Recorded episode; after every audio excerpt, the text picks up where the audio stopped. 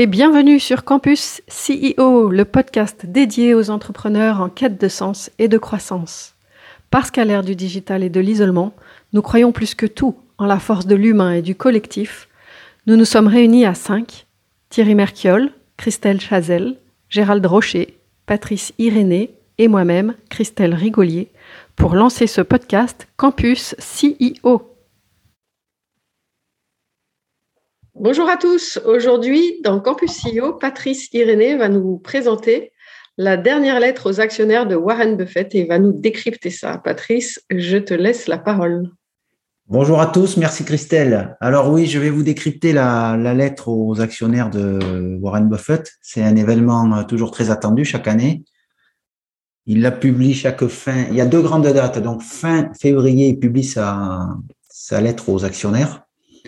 Et après, il a son grand meeting début mai, où il y a 40 000 personnes qui viennent euh, écouter l'oracle de Omaha. Donc cette année, il a affiché, alors c'est toujours très intéressant parce que euh, toutes les sociétés mettent beaucoup d'argent dans le rapport annuel. C'est de la quadrille avec du carton épais, etc. Alors Warren Buffett, c'est simple, il a toujours gardé le style euh, courrier, donc, hein, et il envoie ça sur 11 pages blanches. Et il faut imaginer qu'il a commencé à le taper à la machine à écrire et il a toujours gardé cette euh, calligraphie année après année. Donc lui, c'est des pages blanches, il n'y a pas de quadrille, il n'y a rien. Euh, la première page reprend systématiquement euh, tous les rendements depuis la première année. Donc, il a créé le, sa société d'investissement en 1964. Le premier résultat qui apparaît était en 65. Et chaque année, il met le résultat de l'année passée. Donc, donc là, on a 2021 il a fait 29,6% euh, sur l'année. Et il rappelle que depuis le début, il a fait en pourcentage, tenez-vous bien, 3 641 613%. Rien. Une broutille. Et il compare systématiquement, donc il y a deux colonnes, il, compare ça au plus grand indice mondial qui est américain, qui est le S&P 500, les 500 plus grosses euh, sociétés américaines. C'est notre CAC 40, mais puissance, euh, puissance 1000. Euh, et donc, lui, le S&P 500 fait 10,5% par an euh, depuis 1965 euh, et fait 30 206%. Alors, quand on parle de pourcentage, je me suis rendu compte, euh, on fait pas vraiment la différence entre 3 600 000 et 30 000, mais je vais vous montrer ce que ça fait si vous aviez mis 100 euros en 1964 quand il crée son fonds. Donc, j'avais commencé là, j'ai pris deux exemples. Quelqu'un était assez riche à l'époque, a mis 1000 dollars donc aujourd'hui, ben, ça lui fait tout simplement 36 415 000 dollars. S'il les avait fait, alors il a hésité parce qu'imaginons, il a hésité en 64, il connaît pas bien Warren Buffett, il a pris le S&P 500, il aurait 303 000 euros, 303 000 dollars aujourd'hui. Et si cette personne était moins riche, mais avait eu l'idée de poser 100 dollars chez Warren Buffett, ben aujourd'hui, il aurait quand même 3 millions 6. Alors, juste peut-être pour aussi préciser ce que c'est 3,6 millions, parce qu'on a peut-être parfois du mal. En gros, avec 3,6 millions, on est dans les 50 000 Français les plus riches. Et par contre, si on avait mis 100 dollars sur le S&P 500, ben on avait 30 000, dollars. Bon, c'est sympa, mais c'est quand même assez incroyable. La différence, on choisit Warren avec 100 dollars, c'est 3,6 millions, et on prend le S&P 500, c'est 30 000 dollars. Voilà pour les bases. Alors Warren Buffett, c'est un spectacle à lui tout seul parce que c'est d'abord un philosophe. Et euh, c'est toujours très intéressant d'écouter sa, sa, lettre annuelle, de la lire, parce qu'en fait, il y a des chiffres, mais finalement assez peu, mais il y a beaucoup, beaucoup, beaucoup d'informations sur l'économie, sur l'histoire américaine, sur des anecdotes pas possibles dans les affaires qui nous intéressent à nous tous quand on est dirigeant d'entreprise. Et donc, la première chose, c'est de savoir que d'abord, lui, sa société qui s'appelle Berkshire Hathaway n'est pas en fait un fonds d'investissement, c'est vraiment une société en fait. C'est une société qui au départ, euh, c'est le nom de sa première société qui était une société de textile et en fait qu'il a fermé et il a gardé et il a, il a avec ça euh, racheté des entreprises. Donc en fait, pour faire simple, c'est une holding. On parle de conglomérat, mais c'est une holding qui détient soit des entreprises en totalité, soit en partie. Alors peut-être aujourd'hui, ce qu'il faut des. Euh, donc ce que je disais, c'est que sa lettre, euh, c'est qu'elle présente des anecdotes sur l'histoire économique des États-Unis. Alors lui, c'est vraiment l'histoire euh, contemporaine des États-Unis. Puis parce qu'en fait, il est né en 1930, il a commencé à investir en 1942 et il est toujours en activité aujourd'hui à 92 ans. Et donc, à lui tout seul, c'est vraiment l'économie, l'économie américaine, la croissance américaine le, bah, depuis donc la Deuxième Guerre mondiale. On trouve toujours des explications extrêmement intéressantes sur la finance, toujours très pédagogiques sur l'influence des taux, de l'inflation, etc. Toujours à chaque euh, lettre annuelle, on retrouve des, trucs toujours écrits très simplement, mais très puissants. Et enfin, des anecdotes de patrons, des rencontres avec des gens euh, incroyables. Alors, ces participations, ce qui était intéressant cette année, il a, il a rappelé quelles étaient les grandes, grandes participations. Il y en a, comme il dit, les Big Four. La première chose, il faut savoir que c'est le premier assureur mondial avec la société Gecko. Donc, en gros, là, j'ai regardé un petit peu, euh, Gecko, ça vaut 200 ou 300 milliards chez Warren Buffett, là où, par exemple, aujourd'hui, AXA pèse 60 milliards. Donc, c'est monstrueux. Ensuite, c'est ses participations dans Apple. Il n'a pas grand-chose chez Apple, il en a 150 milliards. C'est le premier exploitant de chemin de fer aux États-Unis. Il a plus de kilomètres, il faut savoir, de chemin de fer que la SNCF, donc un pays entier comme la France. Et donc, il, contribue à la réduction du carbone. C'est ce qu'il explique cette année euh, de la réduction du CO2, pardon. C'est ce qu'il explique cette année dans sa newsletter que si sa société n'existait pas, ça changerait tout pour les États-Unis au niveau des émissions de, de CO2. Il, il, parcourt 143 millions de miles par an et il transporte, lui, tout est astronomique en fait. Il transporte 535 millions de tonnes de fret c'est voilà. Et la quatrième composante de, son groupe, c'est euh, Berkshire Hathaway Energy, donc et c'est essentiellement euh, de l'énergie verte. Et c'est le premier opérateur aux États-Unis d'énergie renouvelable. Ensuite, à ça, après ça, il a des grandes participations, mais là, il, n'a que des, des, prises de participation partielles dans des grandes sociétés américaines, alors Coca-Cola, McDonald's, Verizon, opérateur de télécom, beaucoup dans la finance, Bank of America, Moody's, American Express, US Bancorp. Euh, du pétrole, Chevron, il vient d'acheter Oxy, enfin une grande partie d'Oxy, Occidental Petroleum. Également Exxon, euh, Exxon non, pardon, il l'avait cédé, me semble-t-il. Voilà un petit peu les participations. Alors, quand il prend des participations dans ces sociétés mondiales, il prend en général euh, une belle partie. Hein. Il peut prendre entre 10 et 15% hein, de sociétés qui valent déjà des, qui peuvent valoir 50, 100, 200 milliards. Voilà ce qu'on apprend au niveau de ses prises de participation cette année dans sa lettre aux actionnaires. Ensuite, donc, il a commencé en 1942 et il rappelle cette année dans sa lettre aux actionnaires qu'il euh, avait investi à l'époque 114 dollars. Alors, c'est devenu l'homme le plus riche du monde. Sa société aujourd'hui euh, possède à peu près 1000 milliards d'actifs. Lui-même en a 22 à 25% de cette société. Euh, et donc, il, disait qu'à l'époque, il avait mis 114 dollars et qu'il avait mis absolument toutes ses économies. Il ne restait absolument rien. Bon, il, semblerait qu'il a fait un bon choix. Il aurait pu acheter des carambars ou des malabars, j'en sais rien. Mais bon, il a préféré acheter trois actions et il dit qu'en fait, sa croissance et sa réussite, il la doit surtout à la force des États-Unis. Donc, en gros, il rappelle souvent ne jamais parier contre l'Amérique. Ça, c'est son truc. Et il dit d'ailleurs que s'il est devenu riche, c'est parce qu'en fait, il a eu la chance de naître sur le sol américain. Ouais. Alors, dans ces techniques, j'ai retenu trois éléments qui peuvent être intéressants pour les CEO qui nous écoutent. Euh, parce que souvent, évidemment, le CEO va devoir faire des choix stratégiques pour son entreprise, c'est-à-dire trouver des capitaux pour développer ses entreprises. Aussi, en général, qu'on travaille, c'est aussi pour, euh, euh, ben, pour réussir soi-même et augmenter son patrimoine et avoir un niveau de vie conséquent. Donc, le CEO a souvent, euh, il a un choix à faire entre privilégier son entreprise ou lui-même, ou, ou si possible faire les deux. Alors, Warren Buffett a une technique, lui, c'est le rachat d'actions. Ça, je le dis parce que c'est assez incroyable. Il faut savoir que si l'entreprise a la trésorerie, elle peut racheter les actions. Euh, alors, si c'est une entreprise cotée, c'est assez facile parce qu'elle intervient sur le marché, elle rachète ses propres actions. Et si, par exemple, euh, pour montrer ce que ça apporte comme force, c'est qu'un patron qui rachète ses propres actions, admettons qu'il il rachète 10%, donc il prend la trésorerie de son entreprise, il rachète 10% des actions de son entreprise, il va donc enlever 10% du, du flottant, donc des actions qui circulent sur, euh, sur le marché, mais du coup, les, les actionnaires qui restent dans l'entreprise augmentent leur patrimoine de 10% sans avoir sorti un centime. Et ça, Warren Buffett est passé le maître dans cette euh, stratégie. Donc voilà, le but consiste à racheter les propres actions de l'entreprise, de les annuler.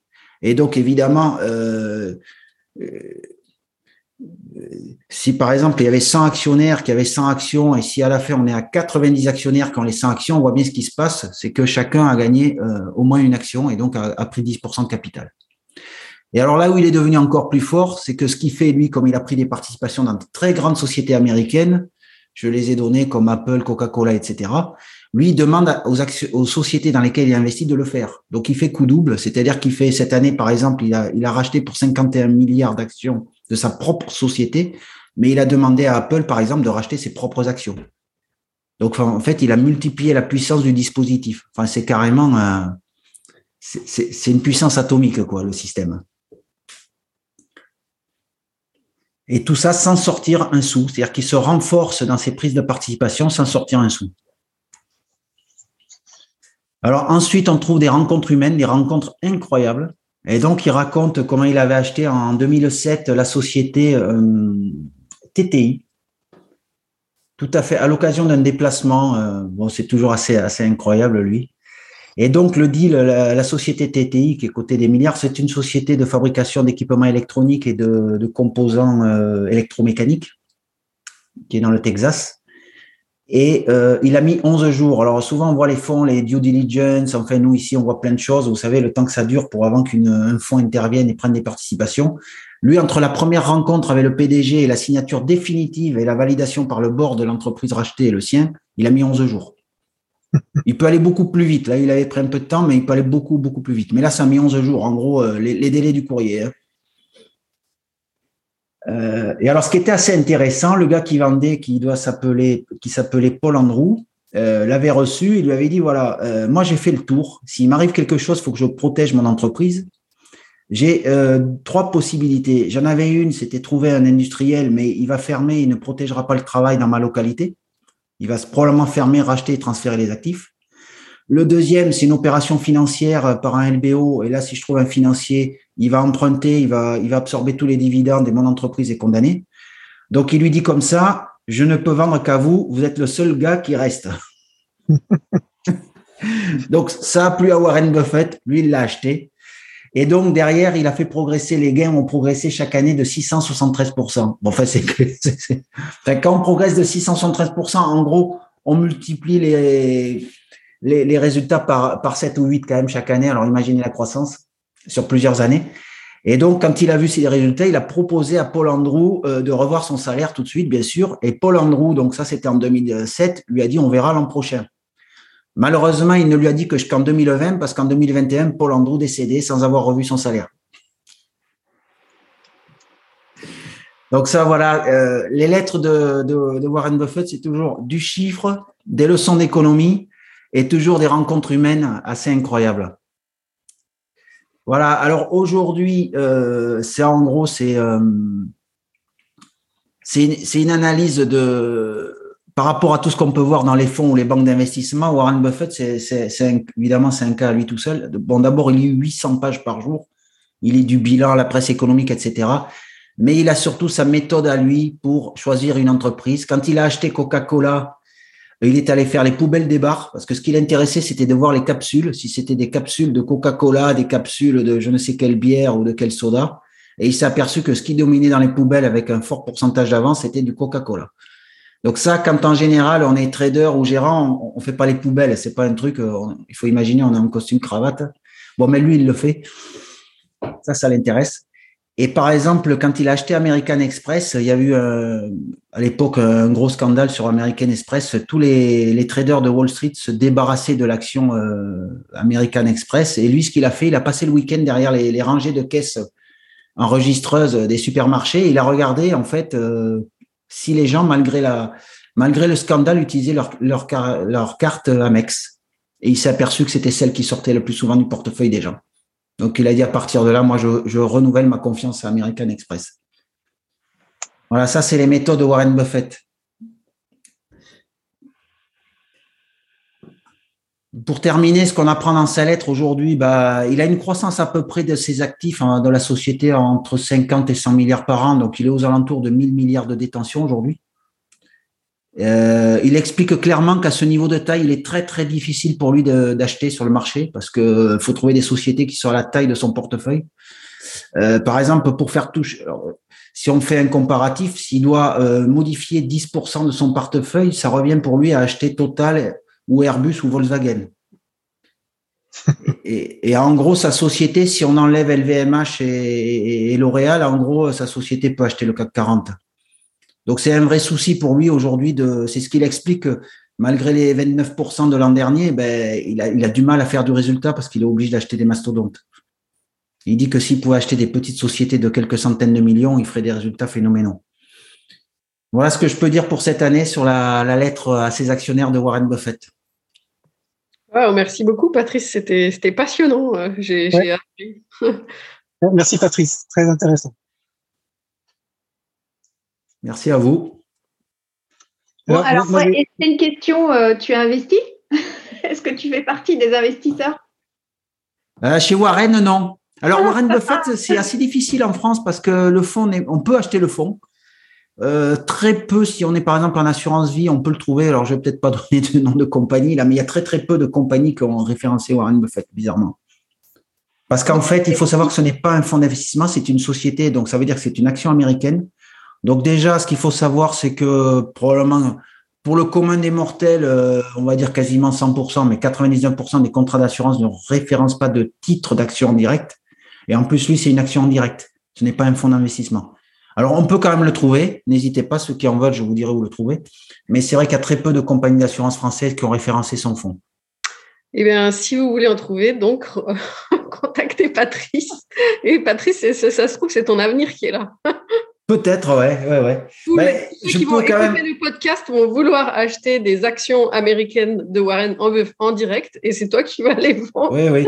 Mais il y a un truc assez intéressant. Le, vous avez suivi le début d'année, là. Euh, bon, le S&P, à un moment donné, a perdu dans les 14%.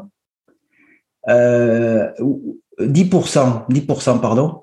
Bon, Warren Buffett, pendant cette perte du S&P, lui, progressait de 14% sur les deux premiers mois. En fait, on sent bien qu'aux États-Unis, c'est devenu une valeur refuge. En fait, les gens lui font confiance et ils se disent que si ça commence à aller mal, euh, il vaut mieux réorienter son argent chez lui. C'est ce que j'ai, ce que j'en ai, j'en ai pensé. j'ai une anecdote. Il paraît que quand euh, il veut faire un investissement, il va le, samedi et le dimanche, il va voir le nombre de voitures qu'il y a sur le parking des entreprises qu'il veut racheter. Euh, enfin, en tout cas, une période de sa vie, c'est ce qu'il faisait. Et que s'il y avait suffisamment de voitures, disait que les gens étaient, étaient au boulot, donc euh, c'était des sociétés sérieuses.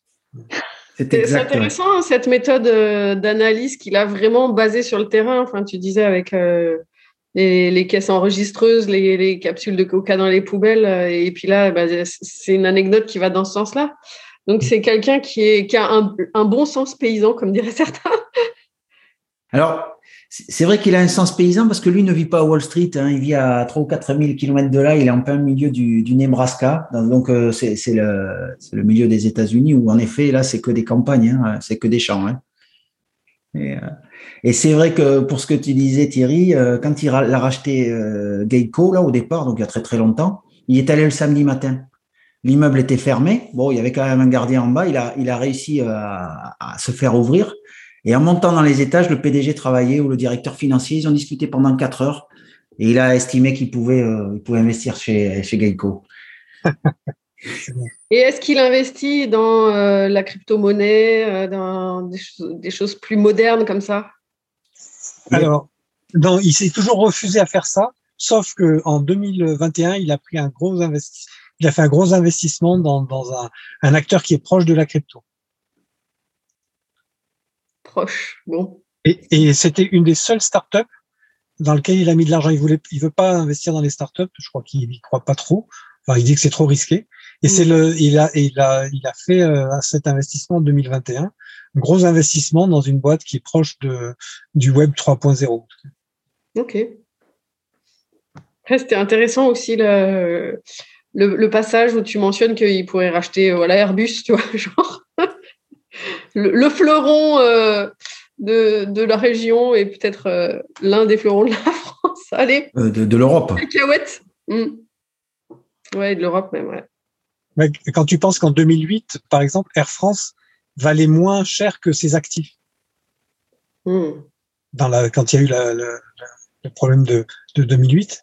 Donc les, les, chutes en bourse, donc Air France valait moins cher que tous les actifs possédés par Air France. Donc euh, typiquement, euh, sur un coup comme ça, ils pouvaient euh, racheter Air France. Hmm. D'ailleurs, à ce sujet, c'est un des plus grands exploitants mondiaux en compagnie aérienne, puisque en direct, il possède NetJet, c'est plus de 600 avions, et c'est la première compagnie d'avions d'affaires dans le monde. Hein. Et du coup, Patrice, si tu devais extraire l'essence du message de Warren Buffett pour devenir aussi riche que lui, tu ferais quoi? Ou tu conseillerais quoi? Ah, Non, mais lui, euh, lui il a, on peut dire deux choses. Lui, il dit que la première chose, on doit trouver son bonheur dans le travail. Donc, trouvez votre passion, vous n'aurez pas l'impression de travailler un seul jour de votre vie. Ça, c'est la première. Et, ensuite, il dit toujours, mais le premier investissement, investissez sur vous-même. Formez-vous, formez-vous, lisez. et, vous verrez que tout se passera bien. Faites-vous accompagner aussi. Exactement. Il faut travailler sur soi. Ce qu'on peut retenir. Et il dit aussi que concernant la richesse, bon, il a 92 ans, il a dit qu'il avait d'autres problèmes que penser à l'argent aujourd'hui. Il pense au travail d'abord. Et la deuxième réflexion n'est pas celle-ci. Mais il disait qu'en fait, à partir d'un certain niveau d'argent, en fait, euh, et qu'on atteint assez vite, il n'y a plus de question d'argent, en fait. et, il dit toujours, mais le seuil est relativement bas. Il dit, moi, j'ai probablement la même télé que vous, je mange trois fois par jour comme vous. Si vous avez la chance de dormir dans un, de dormir dans un endroit confortable et calme, c'est pareil pour moi, etc. Quoi. Voilà ce explique tout C'est ce que tu disais, Christelle, c'est que effectivement, les gens font peu de différence entre un millionnaire et un milliardaire, parce que même s'il y a fois, il y a fois mille, euh, c'est déjà énorme. Hmm. Christelle ça t'inspire? Alors, euh, est-ce que ça m'inspire? Euh, Oui. Enfin, moi, ce que je vois, c'est que au final, euh, la motivation, en effet, est plus importante que l'argent que tu peux capitaliser. Et, aujourd'hui, on voit beaucoup d'entrepreneurs. Enfin, moi, je trouve dans les sociétés start-up, innovation, qui ont une espèce de tendance à, à chercher l'enrichissement je pense que c'est pas forcément la meilleure cible, en tout cas pour, pour faire grandir une entreprise, mais tu vois, ça, ça va dans ce sens-là en tout cas, euh, parce qu'aujourd'hui, il y a eu tellement de belles réussites que beaucoup de, jeunes dirigeants sont motivés quand même par, par l'appât du gain, quoi. Mais oui, il y a un fantasme autour de, de devenir riche et et après, ce qui est intéressant aussi, c'est qu'on valorise toujours plus euh, ce dont on a l'impression de manquer. Oui, et puis c'est plus facile de, refaire l'histoire une fois que tu as réussi.